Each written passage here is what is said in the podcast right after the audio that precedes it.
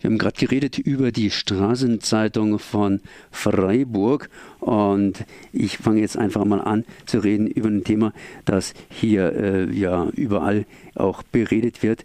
Äh, Hartz IV vor dem Ende oder andersrum ausgedrückt ein neues Etikett auf einem alten Schlauch. Ich werde mich mundig machen und zwar Franz Feist von Verdi Südbaden. Erstmal Servus. Servus. Jo, Hartz IV 2002 eingeführt praktisch als zweites, also das heißt ja äh, zwei, äh, zweiten Buch des äh, ähm, Sozialgesetzbuches beziehungsweise Arbeitslosengeld 2 genannt oder kurz Hartz, ähm, natürlich mit mehreren Reformen versehen und jetzt äh, praktisch vor dem Ende, das heißt, das soll mehrheitlich was geändert werden, die Mehrheit der Deutschen will eine Änderung und äh, ja, Manager modern auf und sind natürlich dagegen, beziehungsweise was heißt hier natürlich? Äh, man merkt, ich stottere mich hier einen ab und das machen andere auch. Wir haben hier die Tafeln, wir haben alles Mögliche. Irgendwie beim Sozialen klappt es nicht so ganz und die SPD möchte Harz am liebsten loswerden von den Armen.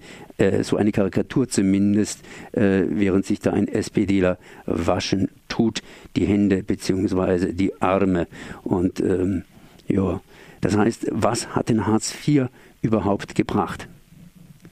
Ja, aus unserer Sicht gar nichts.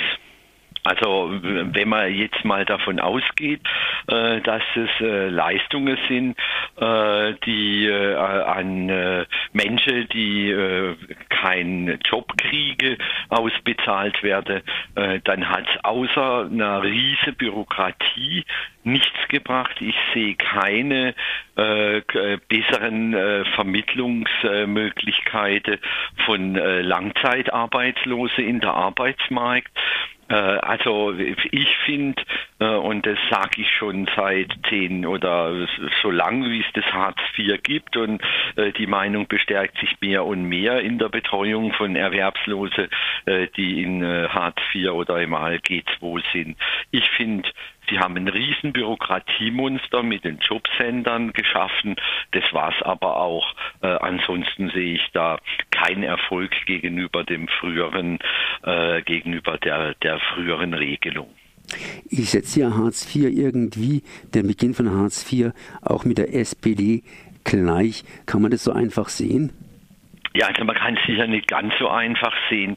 Äh, also ich, plädiere da immer für Fairness. Natürlich war die SPD äh, damals unter Kanzler Ströder die treibende Kraft, äh, diese Veränderung durchzuführen. Eines der Ziele, was sie erreicht habe im Übrigen ist, dass es zukünftig keine unterschiedliche Ämter gibt bei, bei Erwerbsfähigen, weil da gab es ja früher noch die sogenannte Sozialhilfe, das fällt jetzt weg, das ist dann alles in, in Hand des Jobcenters. Ja, äh, das ist aber so, es ist sicher das einzig Positive, was ich erreicht habe. Äh, und ansonsten ist es so, wenn man, äh, wenn man Hartz IV beziehen will, dann muss man sich finanziell völlig nackt ausziehen, dann muss man alle Kunden offenlegen, und zwar nicht nur das, was aktuell ist, sondern auch das, was in der Vergangenheit war. Und da wird äh, manches Mal doch wirklich geprüft bis auf die nackte Haut. Äh, und äh, schon das halte ich ein Stück weit für menschenunwürdig. Und ansonsten, was das Jobcenter mit Langzeiterwerbslose macht. Und ich sage jetzt mal, alle, die länger als zwölf Monate arbeitslos sind und ältere länger als 18 Monate, falle ja in Hartz IV, wenn das Arbeitslosegeld 1 ausläuft. Das grenzt schon sehr an, äh, das grenzt schon sehr äh, an, an der Rand dessen, was man Menschen eigentlich zumuten sollte und kann ein klares Plädoyer, da was zu ändern. Nun will die SPD was ändern, das heißt, sie ist gerade dabei, sich sozusagen von Hartz IV äh, frei zu waschen. Und was bedeutet das jetzt ganz konkret? Denn die anderen motzen schon wieder auf und sagen, geht nicht, wir bleiben irgendwie dabei, ein bisschen was reformieren, okay, aber was soll sich jetzt hier ändern? Also was ich bisher an Pläne von der SPD gehört habe und was ich wahrgenommen habe, äh, war ja äh, äh, nach meiner Wahrnehmung keine ähm, äh, Diskussionen von verantwortlichen Ministern, sondern Diskussionen von irgendwelchen Bundestagsabgeordneten, äh, die natürlich den, den, den, den Hartz-IV-Stempel gerne weg hätte. Ja, da klingt einiges ganz interessant, äh, nur äh, zum Beispiel, äh, dass man Jobs schaffen muss und dass sie der Mindestlohn kriegen müsse äh, und so weiter. Das sind ja Dinge, da kann man ja sagen, okay, da muss man noch mal überlegen. Aber äh, äh, Jobs im öffentlichen Bereich, im ehrenamtlichen Bereich, wenn jemand ehrenamtlich arbeitet im Altersheim, äh, zusätzlich zur Pflege und so. Also ich finde schon, dass man in die Richtung überlegen kann. Die Frage ist dann nur, wie freiwillig ist es noch oder wird es zum Zwangsdienst? Ja, äh, das ist für mich die, die eine spannende Frage. Äh, und die andere spannende Frage ist, äh, wenn, wenn äh, so Überlegungen wie 1500 Euro, die nicht angerechnet wäre, äh, im Raum stehen, wie das dann insgesamt gestaltet äh, werden soll. Ich glaube nur nicht dran, dass die SPD in der Großen Koalition die Kraft entwickelt, da wirklich was in der nächsten Jahre zu verändern. Äh, und wenn die große Koalition hält, dann glaube ich auch nicht, dass sie in der nächsten vier Jahre was verändern wolle, äh, weil die CDU bekennt sich ja zu Hartz IV. Jetzt äh, gibt es eine andere Diskussion, das heißt, es nennt sich ja solidarisches Grundeinkommen und die Alternative dazu ist praktisch das bedingungslose Grundeinkommen. Wäre bedingungsloses Grundeinkommen unter Umständen eine gewisse, gewisse Lösung oder wie grenzt man das einfach am besten ab? Also mein Problem ist halt, äh, äh, also man, man, darf die Begriffe nicht durcheinander schmeißen. Was in der SPD jetzt als solidarisches Grundeinkommen diskutiert wird, hat nichts mit dem bedingungslosen Grundeinkommen zu tun. Weil ja die Bezieher schon begrenzt sind. Sie diskutieren dieses soziale Grundeinkommen ja nur äh, für die Leute, die langzeitarbeitslos und in Hartz IV sind. So. Äh, und äh, das Grundeinkommen an sich, das bedingungslose Grundeinkommen, äh, da habe ich halt deshalb Bauchschmerzen, weil ich im Moment weder eine Partei noch eine Mehrheit in unserem Land sehe, die, die in der Lage wäre, das einzuführen. Und zwar das so ordentlich einzuführen, dass man dann wirklich auch bedingungslos davon leben kann, dass man krankenversichert ist, dass man, dass man es Leben lang kriegt, dass man es in einer ansprechende Höhe kriegt.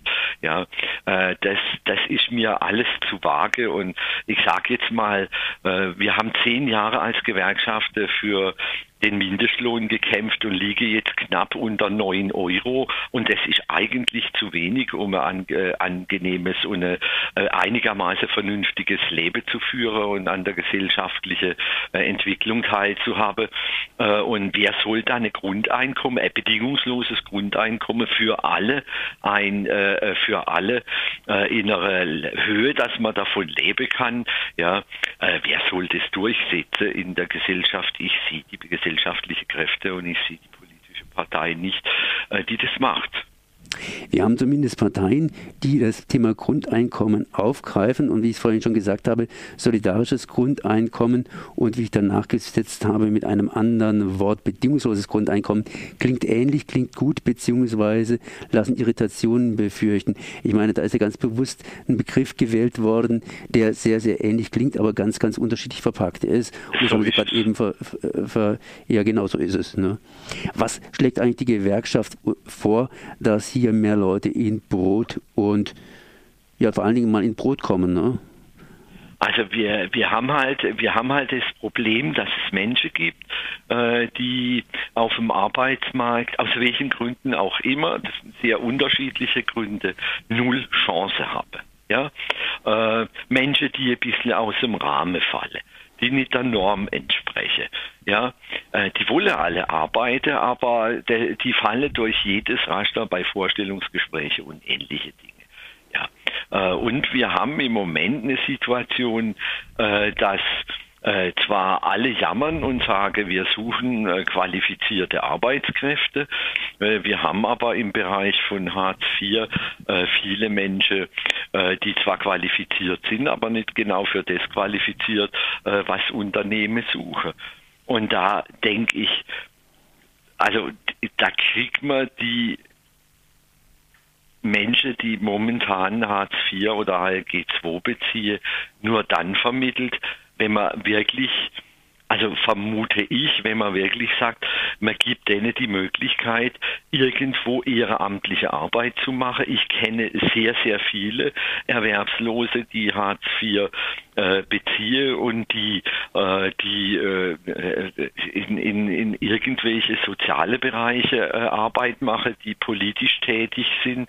Ja, äh, und wenn man sowas, äh, wenn man sagt, okay, sowas stützt man durch ein solidarisches Grundeinkommen, dann sind es tatsächlich Überlegungen, wo ich sage, das ist vielleicht eine Chance. Nur ich glaube nicht dran, dass die SPD in der momentanen Situation das so durchsetzen kann, wie sie es diskutiert. Nochmal zurück äh, zu meiner Eingangsgeschichte. Da habe ich ja was gesagt zum Thema freie Bürger, sprich die Straßenzeitung von Freiburg. Und die hat ja folgendes ja. Problem. Sie integriert zum Teil Menschen, Arbeitskräfte, die praktisch sonst keine guten Chancen haben. Aber ja. das Problem ist, wenn die einigermaßen gut sind, dann kommt das Jobcenter und sagt, wir vermitteln euch mal gleich mal irgendwo anders weiter und bei ihnen bleibt praktisch nichts übrig. Ich meine, das ist ja auch für die ein Problem oder ein Problem gewesen zumindest.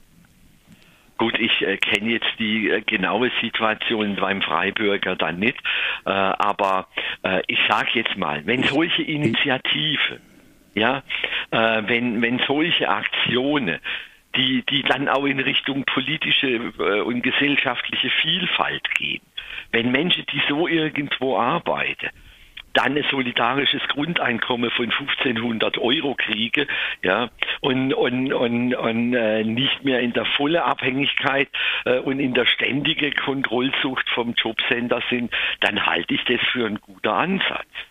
Ja, äh, aber ich, ich sehe nicht, wer das durchsetzen will. Wollen Sie noch was sagen?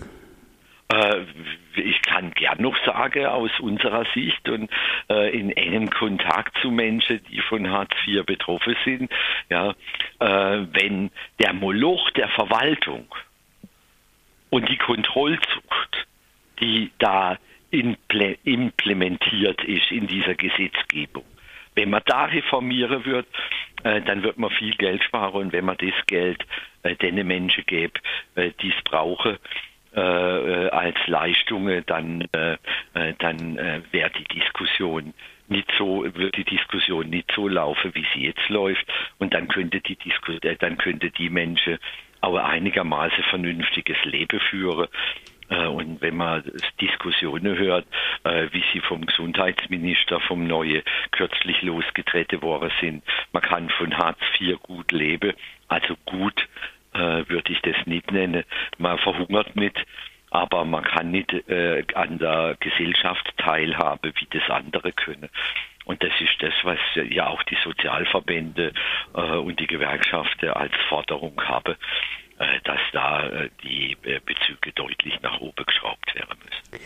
Das ist Franz Weist gewesen, Verdi Südbaden zu Hartz IV, zu den Diskussionen um Änderungen bei Hartz IV, ein solidarisches Grundeinkommen, ein neuer schöner Name, der allerdings äh, ja an das bedingungslose Grundeinkommen zumindest namensmäßig anknüpft, allerdings ein bisschen was anderes beinhaltet und man muss da ganz, ganz, ganz sorgfältig aufpassen, was man, welchen Schlauch man da gerade vor sich hat. Ich danke auf jeden Fall mal für dieses Gespräch. Merci. Danke, ich danke zurück. Tschüss.